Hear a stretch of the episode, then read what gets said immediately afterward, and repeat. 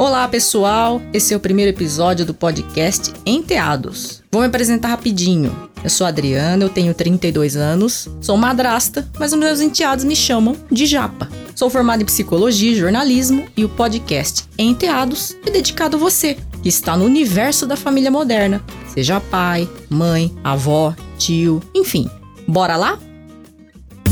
Ô mãe! Ô tia! Vô! Mamãe! Pedro!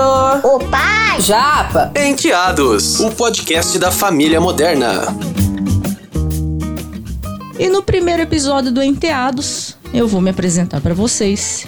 Eu sou a Adriana Nagasako, é, tenho enteados há quase 5 anos, Maria Vitória e Pedro, dois adolescentes. Maria Vitória já tem 18, Pedro tem 15. E esse podcast é baseado um pouco no que eu aprendi nesses cinco anos. E eu acho que todo mundo tem que saber o quê?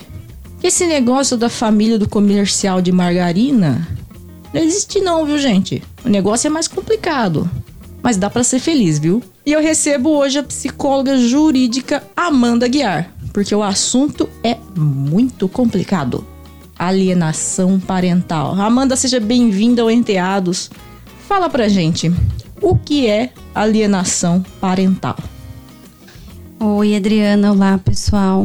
Bom, alienação parental é um tema muito complexo, né, do ramo da psicologia é, clínica e jurídica e também para o próprio pessoal do direito, né, principalmente o pessoal da área do direito familiar, que sempre está aí em processos de litígios, divórcios, guardas compartilhadas, né? Então, a SAP, que a gente conhece como Síndrome de Alienação Parental, ela é uma forma violenta, abusiva, muitas vezes velada pela família, né? De uma parte, um dos cônjuges, ele alienar essa criança ou esse adolescente direta e indiretamente, né? Com qual objetivo? O objetivo de, é, vamos dizer assim, ameaçar o outro cônjuge. Puxar a sardinha pro seu lado. É, né? isso mesmo. Uma tentativa aí frustrada de tentar se vingar desse cônjuge por conta dessa separação, né? E normalmente essas as relações né, conjugais estão tão desgastadas, estão tão é, cansadas de tentar se reparar nesse processo de relacionamento. E aí, quando vem a separação, provavelmente, né, no, dentro do litígio, vai existir aí com quem vai ficar a criança, né? Explica Aguarda. pro pessoal, litígio, o que é? É. Abre o dicionário aí, Marco. É quando tem aí, né, um processo de, de guarda na, na vara de família. E aí os pais, eles passam aí por o, pela avaliação psicológica, assistência social, que vai dizer, e aí vai elaboração de um laudo informando ao juiz é, com quem essa criança vai ficar, né? É, quem tem direito à guarda, quem tem direito à visita, quais são os dias. Então é tudo é, voltado mesmo para essa área jurídica de tentar é, estabelecer regras que o casal não consegue é, através do diálogo, né? Então, você entrou no litígio, entrou num processo de separação litigioso, não existe conciliação. Porque a separação é uma coisa complicada, né? Principalmente quando envolve crianças, mas também os adolescentes, né? Que estão naquele período difícil de autoafirmação, às vezes se acha muito rejeitado, enfim, tem tantas coisas. E vamos colocar então uma situação para o pessoal entender melhor o que que é alienação parental, porque às vezes a gente até vê, né, presencia a alienação, e a pessoa às vezes está fazendo aquilo e nem sabe. Isso, isso é muito, muito difícil. Por exemplo, separou, a guarda ficou com a mãe, a mãe casa de novo, ou o pai casa outra vez. Enfim, alguma dessas situações. E o padrasto ou madrasta, ou seja, resolve falar mal da mãe ou do pai biológico. Teoricamente, a alienação parental é isso. Né? Você fica desqualificando. Ah, sua mãe não sei o que que tem. Ah, o seu pai nunca ligou pra você. Algo assim. Como que um psicólogo jurídico age nesse contexto, Amanda? É, aí no caso, né, o psicólogo jurídico ele vai sempre estar tá atuando durante o processo de separação. Então, nesse caso que você exemplifica, né, trazendo a madrasta, o padrasto para esse cenário de alienação, o mais correto é que o pai, né, Porque os às pais... vezes nem, nem é o, o novo parceiro, né? às vezes é de pai e mãe mesmo, né? Sim. É, o negócio é direto. É. Então, aí nesses casos em que já houve a separação, não está mais correndo o processo da separação na vara da família, é, esses pais eles entram em um acordo para levar essa criança num profissional, num psicólogo clínico, para ser avaliada, né? Porque os pais estão mexendo de forma muitas vezes inconsciente com questões aí é, emocionais muito fortes para as crianças, né? Os adolescentes, muitas vezes, esses adolescentes, essas crianças se sentem culpabilizadas por esse processo de separação. Então, quando ainda há o litígio, né, tá ocorrendo o processo, o que compete ao psicólogo jurídico, junto com a equipe multidisciplinar da, do, do fórum, né, da vara da família, é eles sempre orientar esses pais nas implicâncias do que pode acontecer com esse com essa criança, Sim. né? Então essa criança por conta dessa alienação, né, que vamos é, retomar, né, que a alienação nada mais é do que a gente tentar alienar mesmo aquela criança, né, dando informações de que aquela aquele pai ou aquela mãe é, não presta, não faz nada. A culpa da separação foi dele. Foi dele, ele que traiu, ele que saiu de casa, né? Então, é, é no sentido vingativo mesmo, né? Então a criança ela fica perdida, ela não sabe, ela toma as dores dessa suposta vítima, né? Desse alienador. A mãe ou pai. É. E ela, ela se, se revolta mesmo contra a outra parte, né? E aí acarreta várias questões emocionais. Depressão, ansiedade. Tem relatos na literatura de adolescentes que cometem suicídio por conta dessa questão de alienação, porque o que, que acontece, né, Adriano? O que, que leva as pessoas a, a se separar?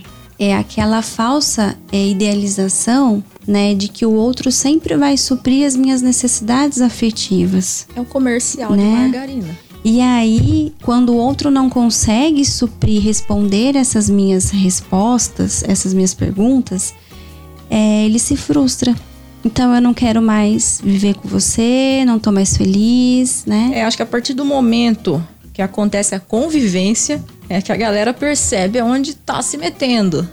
Né? Porque eu acredito, eu acho que talvez você concorde, outros amigos aí que estão nos ouvindo concordem também, que a gente não tem que esperar alguém numa relação que nos complete.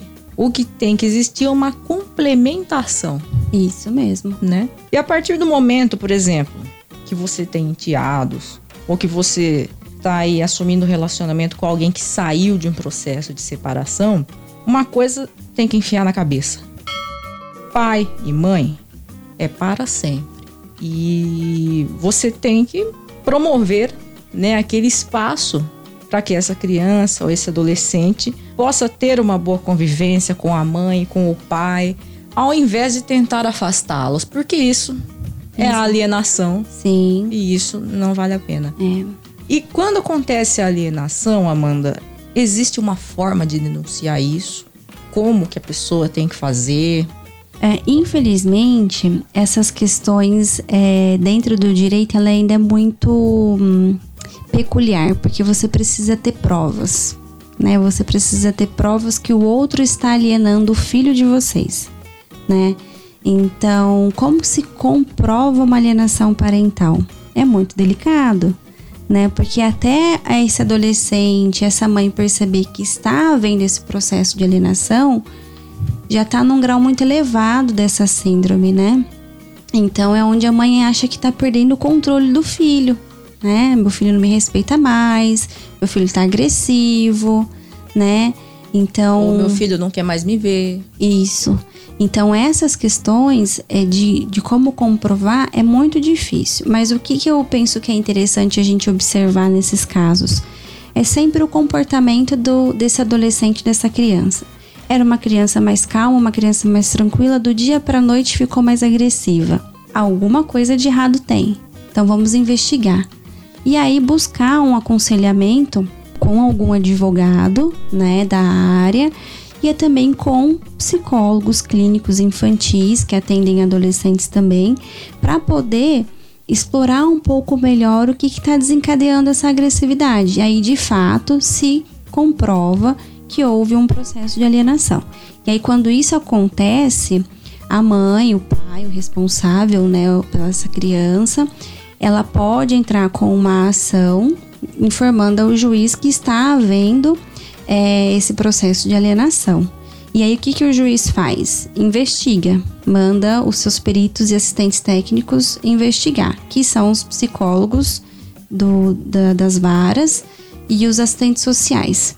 Então investigou, comprovou, esse pai, essa mãe que comete alienação vai ser punido, né? Ele vai ser punido é, acabando com as visitas, diminuindo os horários do dia para ficar com aquela criança, né? Então, tudo isso baseado numa lei de 2010 que foi feita, né? E essa lei ela, ela respalda essas, essas crianças, os adolescentes, junto com o Estatuto da Criança e do Adolescente, que é um direito dos pais, é dever dos pais cuidarem emocionalmente dos seus filhos. Então, quando isso não acontece, o juiz tem que tomar as suas iniciativas de uma forma de condenar. Não chega a ser preso, né? Esse pai ele não vai ser preso por isso, essa mãe não vai ser presa. Mas algumas questões que foram acordadas, que foram determinadas nessa audiência familiar, elas podem ser revistas pelo juiz. Certo. Então, para quem acha que está passando por isso, fique atento a quais sintomas na criança ou no adolescente? Raiva, frustração. É um medo, né? Aquela birra que não tá mais fazendo muito sentido, aquela não vontade de querer ver a mãe ou o pai.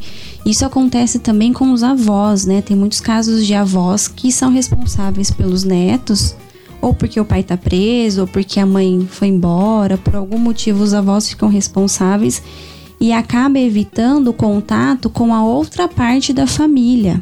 Né? Então, os pais, os avós, os tutelados, eles precisam, é, os cuidadores, né? eles precisam ter consciência, né, Adriana, de que eles precisam zelar pelo bem maior deles que a criança. Né? Então, quando a gente vai numa audiência da vara de família, o juiz não quer saber quem tem mais dinheiro, quem tem menos dinheiro. O juiz quer saber como que vai ficar essa criança. E quem tem mais condições, talvez psicológicas, É, para poder criar aquela criança, aquele adolescente da melhor maneira possível. isso. Seria isso. É, isso. Né? Exatamente isso. Aí, só para retomar um pouquinho a questão da lei que eu tava falando, Sim. Acho que é importante o pessoal ter acesso a essas informações, que a lei de ali- de alienação parental, ela é destacada como o número 12.318 de 2010, né? É bem recente. É bem recente. Então, ela que traz essa problemática dessas questões psicológicas da síndrome de alienação e é através dela que o juiz ele vai determinar quais são as penalidades que o alienador pode sofrer, tá? E as dicas para que isso seja resolvido numa boa? Quando você percebe que a pessoa não está agindo por maldade, é que ela realmente não sabe que aquilo é alienação, que aquilo que ela está fazendo é alienação parental. Como agir nesse caso?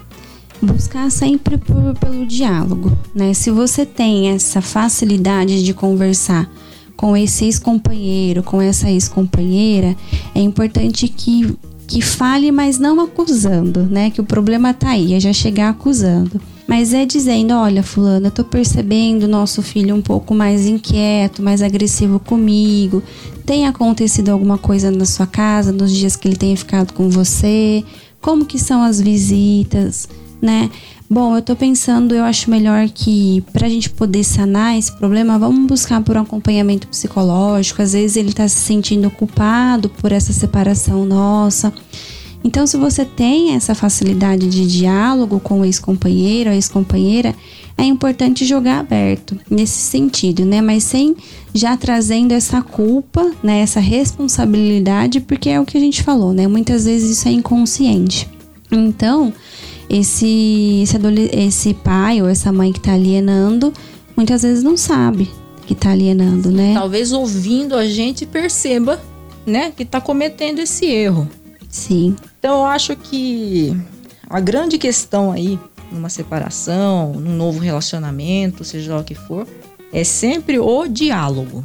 Acho que o diálogo, a consciência, se tiver com alguma dificuldade, procurar um profissional, no caso um psicólogo. E quando a pessoa fala, ah, mas onde eu vou? Como eu vou achar?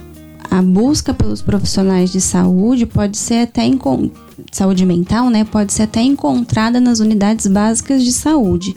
Então, uma UBS, o posto do bairro, ele é uma referência de onde buscar de forma gratuita para aquelas famílias que não conseguem ter acesso é, financeiro, né? E clínicas particulares, convênios médicos, né? Então, nesses lugares a gente pode encontrar suporte psicológico. Ah, eu não tenho base nenhuma, não tenho coragem de procurar um psicólogo. Quem que eu posso recorrer? Defensoria Pública sempre está orientando, né? E advogados que estão dentro do caso que você está aí acompanhando na separação. Então, advogados podem orientar profissionais da área, devem orientar e unidades básicas de saúde mesmo, né? É onde... O postinho do teu bairro, com certeza, vai te dar um encaminhamento, vai falar onde você deve ir, com quem falar, né? Exatamente. E por aí vai. O assistente social também, ele, a assistente social também faz esse trabalho de acolhimento, de orientação.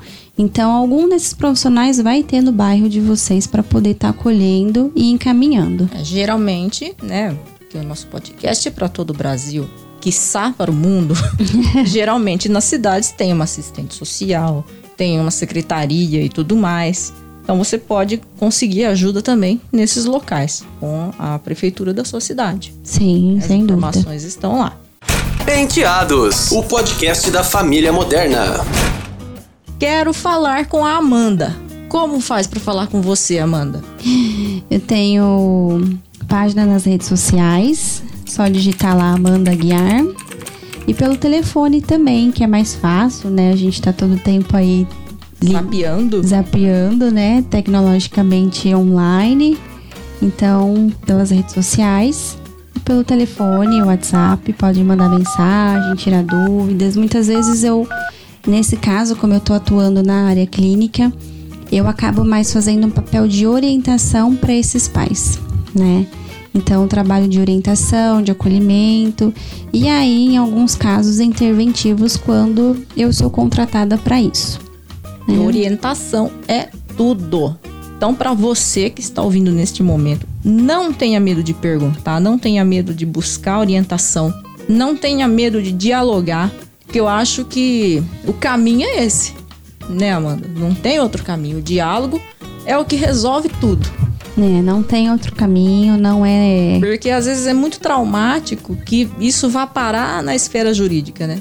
É, a ideia é sempre que esses casos de família sempre chegue primeiro numa conciliação, uhum. né? E pode ser conciliado por um, por um psicólogo, inclusive, né? Então, que chegue nessa conciliação, no consenso, para de fato a gente prover o, que é mais importante que é a criança é o adolescente, né? O bem dele é o que mais importa, né? Então a ideia central é sempre o diálogo. Ai, mas não tem, é impossível ter diálogo. Bom, então aí, já que não é possível, infelizmente vocês, pais, estão colocando na mão de uma pessoa desconhecida, que é um juiz, que não tem noção nenhuma da sua realidade, né? Essa decisão. Então, nada melhor do que é, buscar por essas informações, por essas orientações, para que enfim você chegue num consenso. Certo, Amanda. Obrigada por estar aqui, pela sua disponibilidade, por explicar um pouquinho do que, que é esse assunto tão complicado que é alienação parental. E te espero mais vezes Vou te chamar mais vezes para uns debates aqui no Enteados.